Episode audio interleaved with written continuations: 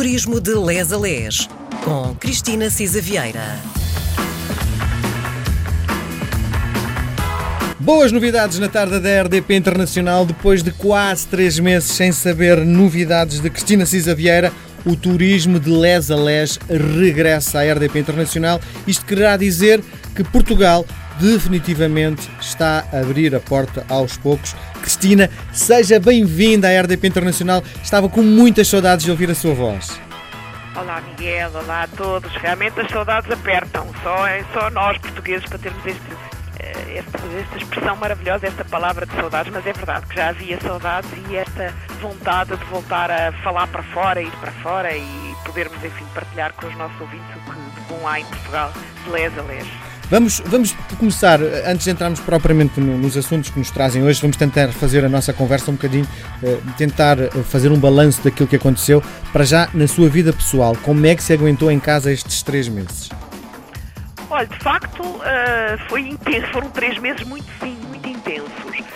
Eu costumo dizer que os hotéis fechados dão mais trabalho que os hotéis abertos e a Associação de Hotelaria de Portugal teve muitos pedidos, muito, nós temos quase 800, 750 associados e, portanto, uh, muitos pedidos, muitas dificuldades, muitos apelos, uh, houve catadupas de leis, catadupas de informação para processar, todo um cenário novo, ninguém tinha pensado em layoffs desta forma coletiva, como é que a Segurança Social ia não responder, as ajudas e as linhas de apoio também bocadinho, como sabemos, em creche, porque houve muita gente a aceder, a Sociedade de Garantias Mútuas, tentámos fazer muita informação, uh, muito permanentemente webinars, portanto, tivemos, como eu digo, foram sete dias por semana, 12 horas por dia de trabalho. Uh, e de facto, esta situação de estarmos a trabalhar em casa pode ter alguns confortos, mas exige muita disciplina. Separarmos o tempo pessoal do tempo profissional, uh, termos, quando estamos no momento profissional, comportarmos-nos como, como tal, não é? Portanto, nós fazíamos, por exemplo, reuniões de equipa todas as manhãs da Associação de de Portugal, estávamos todos em teletrabalho para distribuir tarefas, para perceber quais eram as tarefas que cada um tinha e éramos exigentes do ponto de vista da pontualidade, da forma como nos apresentávamos, porque de facto as plataformas têm também esta virtude de nos irmos vendo uns aos outros, mas não é a mesma coisa do que dar um bom dia ao vivo, um abraço quando as pessoas fizeram anos, poder partilhar, enfim, algum. E houve situações pessoais um bocadinho difíceis, mas enfim, fomos vivendo, mas eu estou cheia de vontade de voltar, uh, pronto, a ter uma certa rotina no posto de trabalho. Diga uma coisa, um, olhando para estes três meses que passaram, consegue a esta distância uh, ter a noção do impacto do coronavírus na, no turismo em Portugal? Foi um impacto absolutamente dramático e abrupto, ou seja, caiu de um dia para o outro, não é? Uh, se nós pensarmos que, de facto, uh, as, primeiras, uh, as primeiras notícias, não é? foram em janeiro deste ano e em, em, em, Portugal o primeiro caso foi no dia 2 de março. isto depois, cada dia, parece que foi um ano porque aconteceram em Catadupa muitas, muitas coisas, mas até, há, portanto, até ser decretado uh, o estado de emergência uh, em Portugal, dia 18 de março, pela primeira vez, e depois repetido mais duas, como sabemos, mas caiu a pique. Em março, uh, a atividade turística caiu a pique e, de facto, foi uma coisa curiosa. Nós fizemos um inquérito, a Associação de Hotelaria de Portugal, Uh, e uh, as pessoas no início, uh, ou, ou, no primeiro inquérito de, que foi ainda em março, as expectativas eram de facto que isto teria um impacto de 10% na quebra da, da, da, taxa de ocupação. e hoje, quando o tempo passou, de facto as pessoas obviamente perceberam que o impacto era muitíssimo superior, ainda assim havendo alguma expectativa neste segundo semestre a previsão da, da, da, taxa de, da quebra de taxa de ocupação uh, para o ano todo de 2020 anda na ordem, maioritariamente, uh, entre 60% e 70% de quebra de taxa de ocupação. Portanto, termos apenas 30% de taxa de ocupação na nossa hotelaria para o ano de 2020 uh, e uh, relativamente à receita uh, também uma, uma coisa brutal, de facto, uma, uma quebra abrupta de receita superior e temos a maioria das pessoas com uma expectativa de que a receita quebre ali 80% também. Portanto, uma coisa muito, muito, muito violenta, digamos assim. Bom, outra das notícias que um, sai constantemente nos mídias terá a ver com a TAP. Um, a pergunta que lhe faço, e é muito direta, é importante para o turismo em Portugal termos uma companhia de aviação portuguesa? Olha, é importante porque uh, a TAP abriu-nos, uh, usando uma expressão dos nossos, das nossas descobertas, uh, realmente novos mercados e faz a ponte com mercados fundamentais para Portugal e que tinham crescido muitíssimo bem, que é o caso do mercado dos Estados Unidos. É importante também porque a TAP tem ligações ponto a ponto uh, para muitos locais na Europa e no mundo onde estão uh, portugueses, quer uh, imigrantes de primeira geração, quer estes agora mais recentes. Não é? e é importante porque efetivamente é uma companhia que cuida, digamos assim, dos nossos interesses e de projetar a nossa imagem nos, eh, nesses países onde tem, inclusive, eh, escritórios e representação. E, portanto, é uma ligação fundamental a comunidades portuguesas, a, a mercados que não têm transporte direto, é também fundamental eh, pelo hub que Lisboa significa para o transporte para pessoas para outros destinos e onde podem permanecer mais tempo. Portanto, é uma companhia fundamental.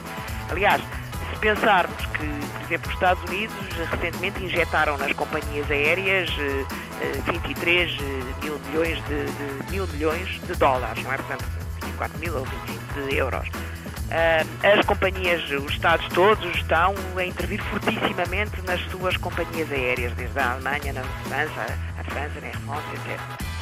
E, portanto, estes, esta necessidade de intervir na, na, na TAP vem eh, de uma consideração também político-estratégica, não é? Ou seja, as companhias aéreas são fundamentais para uh, os países, obviamente, e para Portugal, que mais de 90% eh, do nosso turismo é de facto por via aérea.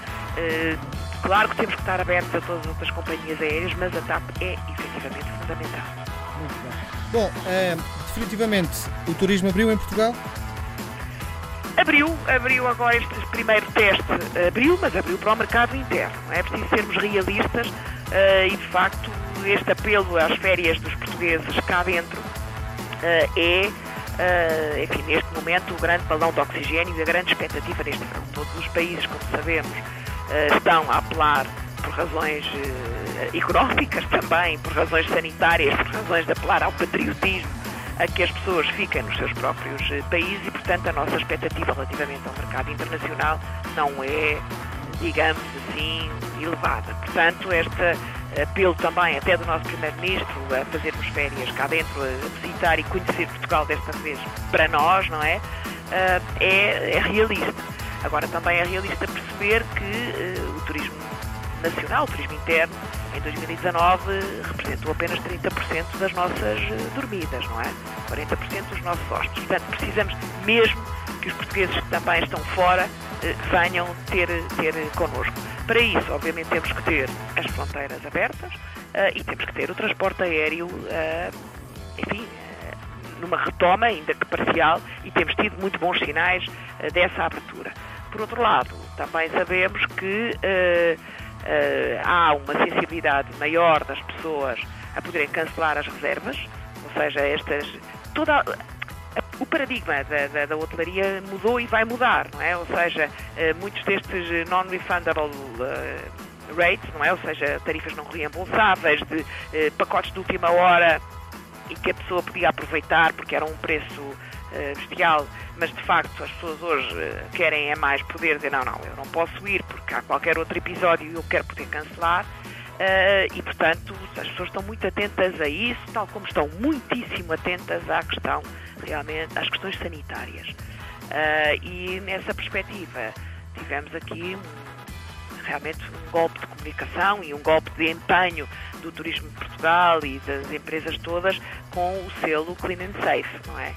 Uh, foi realmente um momento espetacular perceber que é a Autoridade Turística Nacional que emite um selo que certifica que os, os hotéis, o, as agências de viagens, os circuitos de, de, de animação, estão de facto a cumprir parâmetros fixados pela Direção-Geral da Saúde, que por seu turno também, enfim, tem fontes de informação e de inspiração na Organização Mundial da Saúde, de facto foi espetacular. Portugal é um case study internacional, uh, nesta medida também de criar o selo Clean and Safe.